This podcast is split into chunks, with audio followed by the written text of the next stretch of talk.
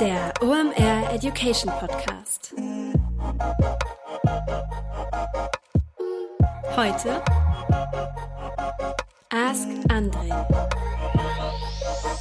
Es ist wieder Montag, Zeit für eine neue Folge OMR Education. Mein Name ist Rolf Wehrmann. Ich bin der Chefredakteur der OMR Reports. Heute heißt es für mich wieder Kurzarbeit. Dann wisst ihr, worum es geht. Es geht um eure Fragen, die ihr uns geschickt habt. Denn heute übernimmt wieder Kollege André Alpa gleich das Mikro, denn es heißt Ask André. Danke für eure Fragen. Ihr gestaltet dieses Format damit ja, nicht maßgeblich mit, sondern ihr gestaltet das Format. In welche Richtung das heute geht, also welche Themen es in die Episode geschafft haben, das verrate ich euch gleich.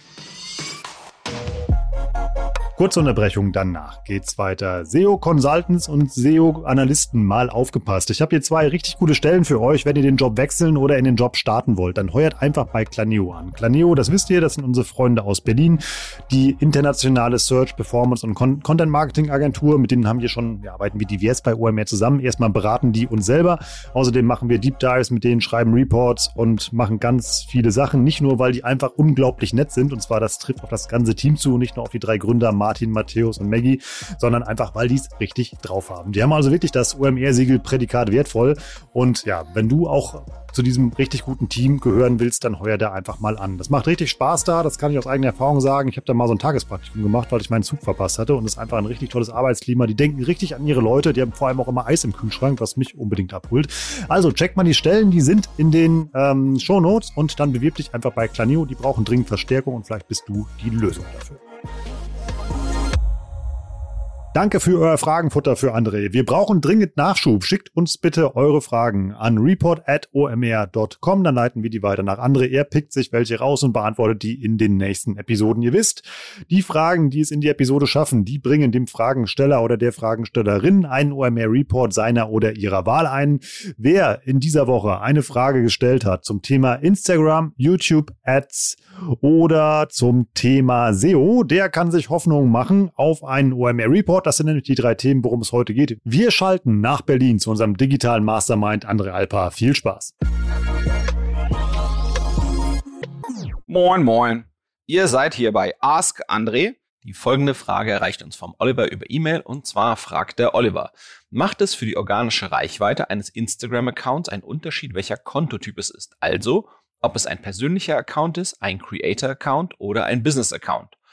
Und wenn ja, könnt ihr diese Unterschiede quantifizieren? Danke, Oliver, für deine Frage. Folgendermaßen. Ähm, steigen wir erstmal ein, damit uns alle folgen können, was diese drei Kontotypen sind. Ähm, ich glaube, der persönliche äh, Account, der ist relativ klar. Das ist für eine einzelne Person, die einfach aus Spaß und Jux an Dollar und, und Dollerei äh, quasi Instagram nutzt. Der Creator, das soll quasi ein bisschen eine Kennzeichnung der Leute sein, die das wirklich als Beruf und Berufung verstehen, dass sie da wirklich systematisch äh, Inhalte produzieren, die sie in verschiedenen Formaten auf Instagram posten. Da kann es eben auch sein beim Creator, dass er eben, da das sein Job ist oder sein Beruf ist, Inhalte auf Instagram zu posten, dass er eben auch äh, Werbung schaltet für andere äh, Unternehmen, äh, weil letztendlich irgendwie muss der Creator ja auch Geld verdienen, wenn das sein Beruf ist, auf Instagram aktiv zu sein. So und der Business Account, ähm, das ist eben ganz klar für Firmen, die kennzeichnen wollen, ja, dass sie eben eine, eine Firma sind, dass sie hier sozusagen äh, äh da sind zu kommunikativen und werblichen Zwecken. So, ähm, im Prinzip liegt darin eigentlich auch schon ein Teil meiner Antwort deiner Frage. Und zwar, man kann sich im Prinzip ja eigentlich nicht aussuchen, was man möchte. Ne? Also es ist ja so, man ist ganz klar eines dieser drei Dinge. Ähm, und daher ist es gar nicht so, dass man sich jetzt wirklich bewusst entscheiden sollte. Das heißt, ich glaube, hm, es macht keinen Sinn, wenn eine Firma, die aktiv ist auf Instagram, versucht, sich als Creator zu tarnen oder irgendwie als weiterhin als persönlicher Account dort unterwegs ist. Ähm, und in der Regel fragt eben äh, Instagram den Accountinhaber, ähm, wenn das wird ja oft als persönlicher Account gestartet und dann, so wie es wächst und gedeiht, fragt dann ähm, äh, Instagram ein, sag mal, bist du eigentlich ein Business oder bist du eigentlich ein Creator? Und ich glaube, man ist halt immer nur ganz klar eine Sache. Das heißt, es ist jetzt nicht so, dass man sich aktiv entscheiden kann. Das heißt, ich glaube, die Frage, braucht man sich so nur bedingt stellen. Da muss man sich eigentlich keine Sorgen drum machen. Man, ich glaube, was wichtiger ist, ist zu verstehen, was steckt eigentlich dahinter oder warum ähm, macht, macht Instagram das. Und zwar ist es so, dass eben Instagram den Leuten unterschiedliche Werkzeuge zur Verfügung stellen will, die für deren Zwecke dann am nützlichsten sind. Das heißt, der, der Creator, der hat halt viel mehr genauere Analysemöglichkeiten, ähm, ähm, wie welcher der, der von ihm geposteten äh, Contents eigentlich mit der Zielgruppe, die ihm folgt, ähm, interagieren, um dann daraus zu lernen, eben die Sachen immer besser machen zu können. Das heißt, das ist halt wirklich eine, eine sehr leistungsorientierte ähm, ja, Ansicht, Ansicht des, des Publizierens von Content. Das ist eben so ein typisches so Publishing-Tools könnte man sich das vorstellen zu nennen, wenn man das jetzt äh, nachdenkt, wie, wie, was wäre das denn das Pendant gewesen ähm, in einer Welt äh, vor den großen Content-Plattformen. Und im Business-Bereich ist eben ganz klar so, dass dann eben ja, Instagram den, den Accounts eben Möglichkeiten zur Verfügung stellen möchte, mit der man eben auch leichter Werbung schalten kann. Äh, entweder direkt oder via Creator oder irgendwas ähnliches.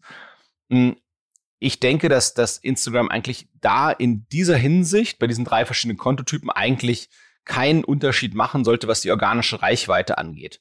Ähm, ich glaube, wenn es wirklich so wäre, wenn man Sorge hätte, dass einer dieser Account-Typen eine, eine höhere organische Reichweite bekommt, dann würden sicherlich alle versuchen, das Attraktivste zu sein und gefühlt kann das eigentlich nicht sein. So, das heißt, ich glaube, das, das, das ist kein großer Hebel darauf, wie viel organische Reichweite du mit deinen Bemühungen auf Instagram bekommen wirst, in Abhängigkeit davon, Abhängigkeit davon, was für ein Konto es ist.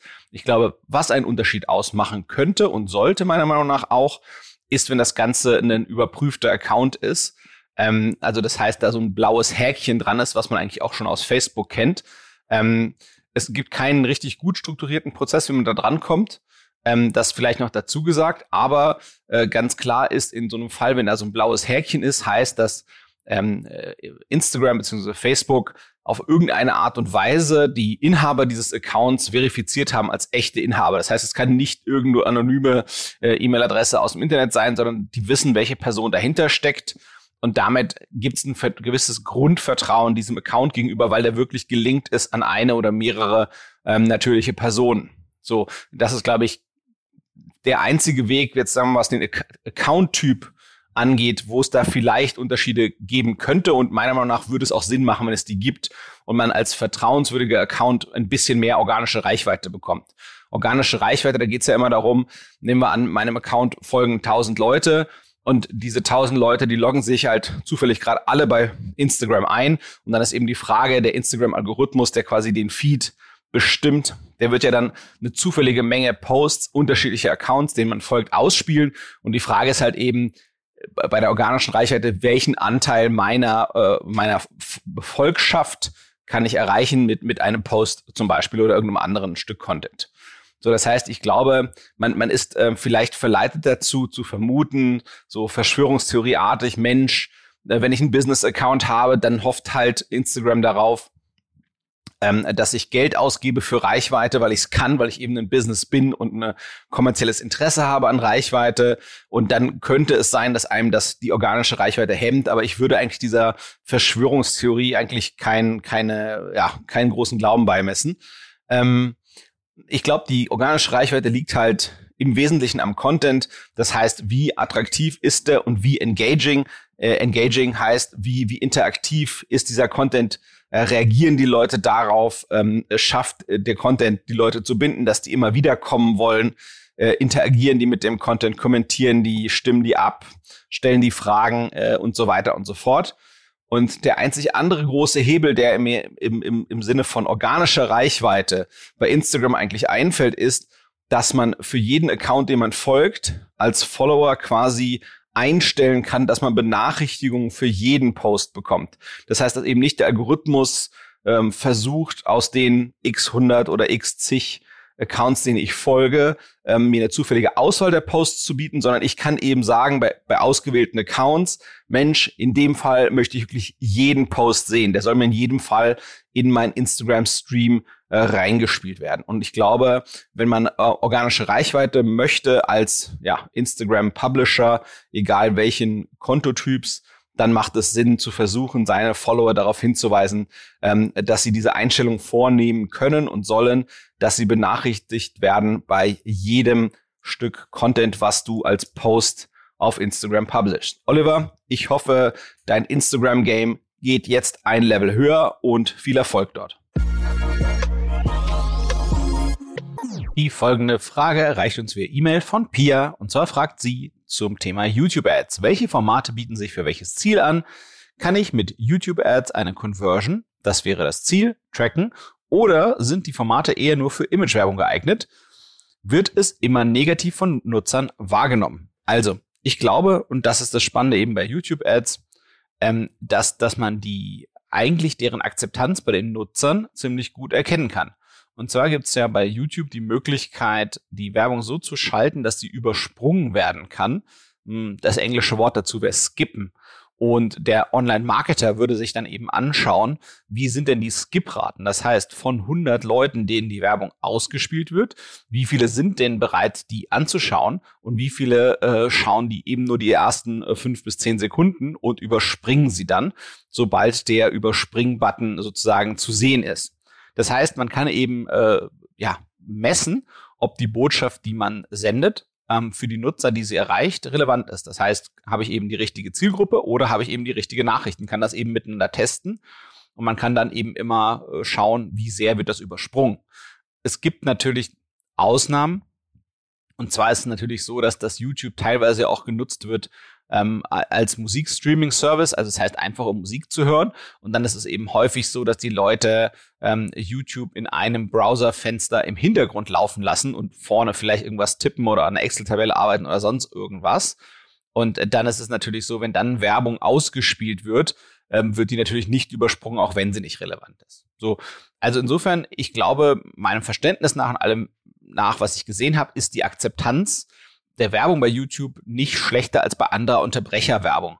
Und ähm, Unterbrecherwerbung kennen wir sozusagen ja ganz normal aus, aus der klassischen Medien. Ne? Das heißt, wenn ich irgendwie Fernsehen schaue, da kommt ja auch immer wieder Werbung dazwischen. Oder wenn ich ein Magazin blättere, kommt ja auch immer wieder Werbung dazwischen. Das heißt, ich werde in meinem normalen Konsumieren ähm, der Inhalte unterbrochen durch Werbung.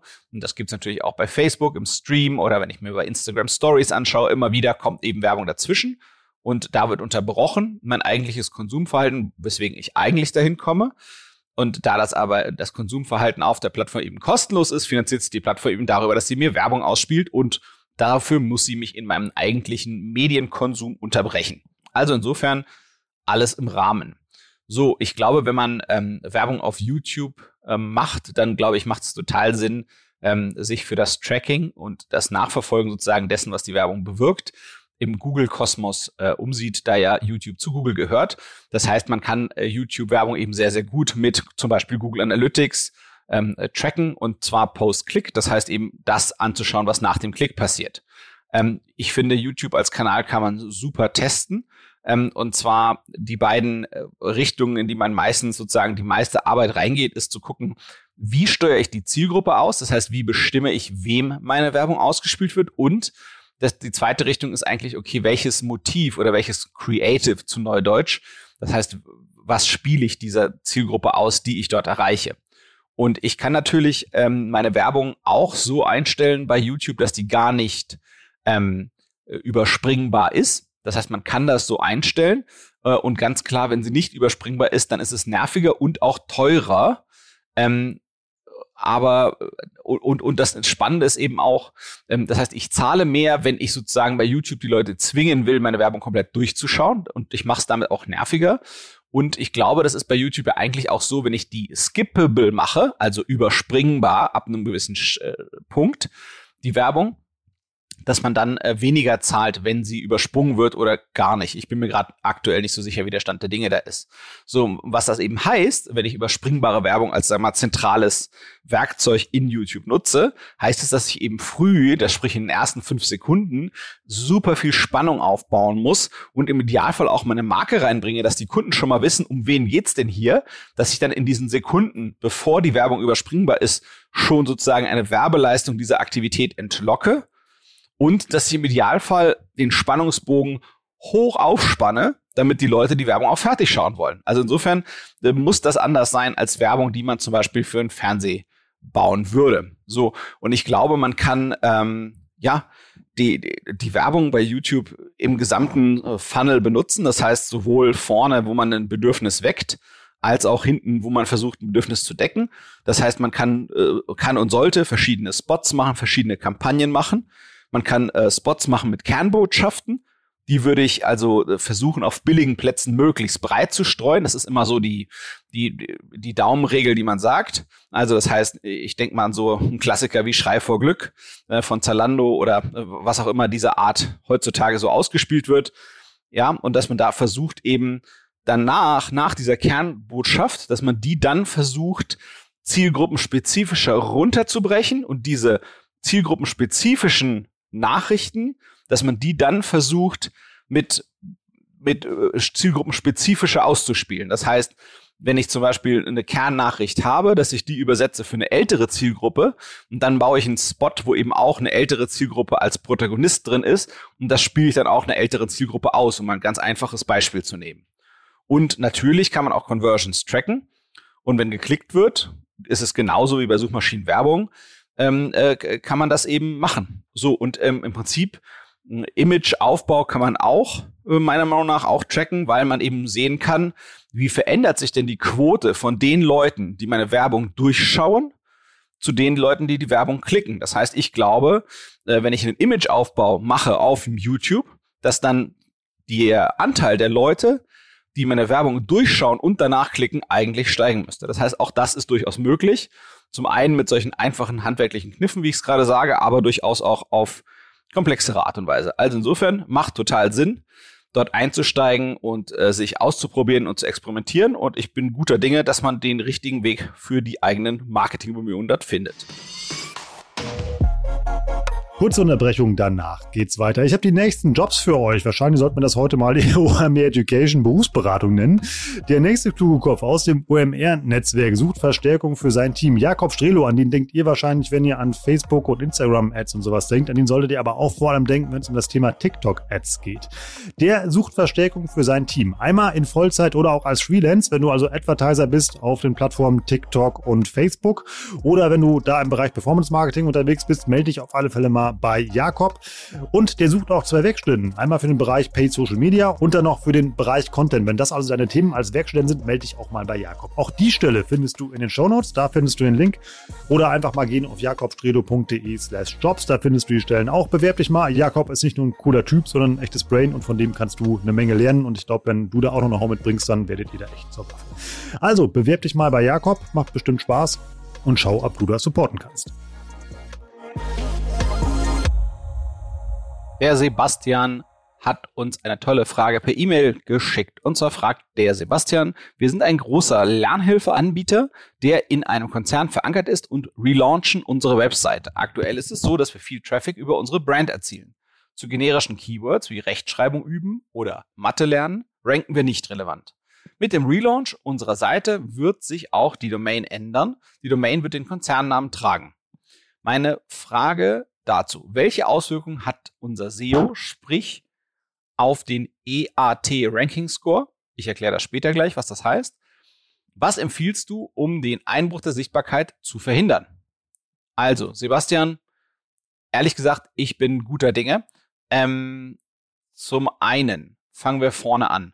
Ähm, wenn ihr ohnehin nicht zu sehr, sehr vielen äh, äh, generischen Begriffen rankt, macht mir sozusagen der, der so einen Umzug und Relaunch, der vielleicht äh, das Content Management System ändert, der die Domain ändert, der den Inhalt äh, ändert, eigentlich gar nicht so viel Sinn, weil da gibt's gar nicht so vieles, was verloren gehen kann.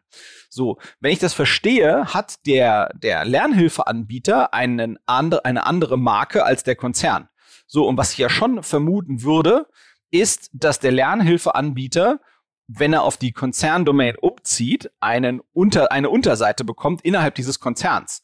Und wenn man diese Umleitung sauber äh, konfiguriert, ähm, das sind sogenannte 301 HTTP äh, äh, Kommandos, die man da der Suchmaschine sehr, sehr, sehr klar geben kann und sagen kann, hey, die URL, die früher dort war, ist jetzt hier, ähm, dann ist da eigentlich kaum etwas zu befürchten, wenn sozusagen eine, eine, eine Marke drunter schlüpft unter ein Konzerndach. Ähm, ja, wenn man einfach diese Umleitung einmal sauber macht. Äh, zusätzlich dazu gibt's in der Google Search Konsole äh, auch wiederum Einstellungen, die man treffen kann, ähm, äh, die das eigentlich auch extrem gut sicherstellen. So, das heißt, dieses Ranking auf die Marke, die jetzt dann sozusagen nicht mehr mit der alten Markenwebsite, sondern mit der neuen Konzernwebsite und dafür eben mit einer Unterseite passieren soll, die ist wirklich, wirklich kein Problem. Da muss man sich keine Sorgen machen. So, jetzt gehen wir nochmal zurück auf deine Frage. Du hast dieses Thema EAT, EAT könnte man das auch aussprechen, wenn man Englisch sprechen wollen würde und dieses Akronym nutzt, ähm, wie, wie man das anschaut. So, und da geht's ja darum, ich, ich glaube quasi in, in einem Ranking für eine Brand, also für eine Marke, hat das eigentlich kaum Relevanz, denn dort ist ja für die Suchmaschine die Frage, wer ist dafür der legitimste erste Platz, gar nicht so eine große Herausforderung herauszufinden, ja? Das heißt, bei, bei Brands suchen, bei Marken suchen, da ist sich die Suchmaschine immer ziemlich sicher, wen sie nach vorne setzt. Das sieht man auch daran, dass die eben da auch Sitelinks drunter klemmt. Das heißt, dass du zu der Domain, die ganz oben ausgespielt wird, direkt zum Beispiel zu Unterseiten davon springen kannst. So, und da wird die Suchmaschine jetzt nicht durcheinander kommen. Und dieses EAT-Modell, das ist etwas, das hat Google mal eingeführt, um äh, äh, Mitarbeitern von Google zu erklären, wie man vielleicht bessere Seiten äh, von guten Seiten unterscheiden kann. Und da versuchen die eigentlich so ein bisschen diese Sachkompetenz, das fachliche Ansehen, die Autorität, die Vertrauenswürdigkeit einer Website an, anzutesten. Ja, das heißt, die wollen gucken, ob der Ersteller des Contents eigentlich äh, die, die, die, für das Thema von Bedeutung ist, ja, äh, um, ob, ob er überhaupt die Fähigkeiten hat und das Wissen hat, ähm, äh, diesen Content gut zu bringen. Ähm, das, darum geht es bei der Expertise, bei der Autorität ähm, geht es eben darum, ja, also kann man, kann man diese, diese sag mal, Webseite, die veröffentlicht, kann man die eigentlich als Experten einstufen? Gibt es dort irgendwie sozusagen ja, einschlägige Signale dafür, dass diese Personen existieren, dass, dass diese Firma existiert, dass das wirklich authentisch ist?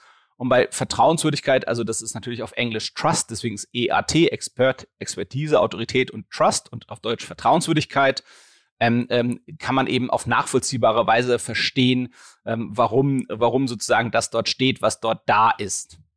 Und ich glaube, äh, dieses Thema ist, ist insbesondere dann wichtig, wenn es eigentlich um generische äh, äh, also um generische Begriffe geht. Das heißt eben genauso etwas, was du gesagt hast als Beispiel Rechtschreibung üben oder Mathe lernen. Ne? Wenn man bei, bei sowas wie Rechtschreibung, Rechtschreibung üben, wenn man dann überlegt, da, da steht die Suchmaschine ja vor der Herausforderung Mensch, da gibt's halt hunderte von Webseiten, die signalisieren der Suchmaschine Mensch zum Thema Rechtschreibung üben, denke ich, wäre es gut, liebe Suchmaschine, wenn ihr mich ausspielt statt den anderen. So, und dort ist es für die Suchmaschine eben schwer zu unterscheiden, wer ist denn jetzt ein legitimer erster, zweiter, dritter, vierter Platz. So, und dort ist es eben wichtig, dass, sagen wir mal, solche Themen wie dieses, wie dieses äh, Expertise, äh, Vertrauen und Autorität äh, sozusagen gut kommuniziert werden gegenüber der Suchmaschine, ähm, aber da sozusagen der Bereich des generischen, der generischen Begrifflichkeiten ohnehin noch nicht in eurem Fokus ist, ähm, äh, würde mir das erstmal gar keine Sorgen machen, dieses Thema EAT, EAT oder äh, Expertise, Authority and Trust, um es auf Englisch zu sagen. So, das heißt, ich glaube tatsächlich, also so ein Umzug ähm, unter, unter eine neue Domain ähm, würde ich gar nicht damit äh, verbinden, dass ein Einbruch an Sichtbarkeit passiert, ähm, es gibt solide äh, äh, ja, Anleitungen im Internet, die man dazu ergoogeln kann, was zu beachten ist dabei. Ähm, es gibt äh, ausreichend Fachleute am Markt. Wenn du da keinen gefunden hast, äh, ping mich gerne an. Ähm, ich helfe dir, ein paar Kandidaten dafür zu suchen. Ähm, ja, ich würde mir da keine Sorgen machen. Man muss da seine Hausaufgaben machen. Man muss äh, zum Zeitpunkt des Relaunches die Augen gut offen halten. Man muss gut kommunizieren. Die Leute aus dem Produktmarketing, die die neue Version der Website bestimmen, äh, mit denen gute Kommunikation halten, eine gute Kommunikation halten mit den Leuten, die die technische Umsetzung machen, ähm, die Sachen im Blick behalten. Aber wenn man die Hausaufgaben gemacht hat und einen Plan, einen guten Plan dafür entwickelt hat, wie sich das davor in ein danach entwickelt, dann ist das wirklich gar kein Problem. Also insofern äh, keine Sorge vom Umzug auf eine andere Domain, auch nicht auf eine andere Brand. Ähm, gibt genügend Leute, die haben das äh, genügend mal gemacht ähm, und es gibt dazu mindestens solides Material im Internet. Ähm, äh, keine Sorge, keine, keine Gefahr in Verzug.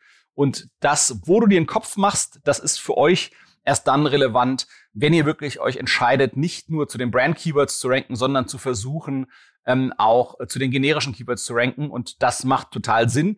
Insbesondere, wenn ihr ein Konzern seid oder eine tolle Marke seid und wirklich Autorität und Expertise auf dem Thema habt, dann wäre es meiner Meinung nach auch lohnenswert und äh, sozusagen man sollte den Versuch äh, unternehmen, äh, auch die generischen Keywords zu machen, denn ja, ich glaube, ein, für einen großen Konzern ist es meistens relativ einfach, zu generischen Begriffen zu lernen. Das heißt, der Return ist mit überschaubarem Invest knackbar. Also, Sebastian, ich hoffe, das hilft dir weiter und dein SEO und dein Umzug gehen auf eine tolle äh, Wachstumsentwicklung. Das waren wieder richtig spannende Antworten auf eure Fragen. Danke, dass ihr uns welche geschickt habt. Hört damit nicht auf. Schickt die einfach an report.omr.com, wo euch der digitale Schuh drückt und André hilft euch hier im Podcast gerne weiter. Über einen OMR Report diese Woche können sich freuen der Oliver, der Sebastian und die Pia. Doppeleinschlag bei Pia. Die war nämlich bei der letzten Ask André Episode schon dabei. Ihr seht, die Fragendichte ist nicht sonderlich hoch. Das heißt, die Chance, dass ihr es in die Episode schafft, ist wirklich sehr, sehr groß. Also nutzt deine Chance und schickt die Frage an report.omr.com. Wir leiten die weiter nach André. Er sucht sich welche welche für die nächsten Episoden aus und dann gewinnst du einen OMR Report. Vielleicht auch einen der neuesten, den wir rausgebracht haben zum Thema Content Marketing. Ihr wisst, Content Marketing ist eine richtige Bank. Content Marketing erreicht nämlich organisch deine Kunden. Du musst also nicht immer Ad-Budget dafür in die Hand nehmen. Wenn du problemlöse Content baust, hilfst du denen sogar. Das heißt, sie haben ein Problem, sie suchen danach, du bist die Antwort, beschäftigen sich dann damit, mit deiner Brand, mit deinen Produkten und ja, da schiebst du die einfach ganz schnell durch den Funnel. Wir haben dazu einen Report geschrieben, unseren Freunden von Claneo. 120 Seiten Umfang hat er die beschreiben da ein Fünf-Stufen-Modell, wie du zum perfekten Online-Marketing kommst. Das kannst du eins zu eins so nachbauen und dann richtig losstarten beim Content-Marketing von der Strategie bis hin zur Produktion, bis hin zur Distribution, weil die KPIs du dafür brauchst, Reporting und so weiter. Richtig cooles Teil, lohnt sich. Content-Marketing Report findest du unter omr.com slash report und mit dem Gutscheincode Warenkorb, das wisst ihr, bekommt ihr 10% auf eure Ausgabe. Ich sag danke fürs Zuhören. Tschüss aus Hamburg, bis zum nächsten Mal. Ciao, ciao.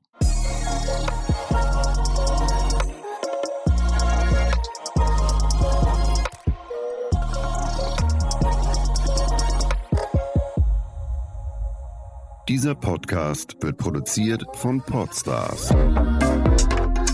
bei OMR.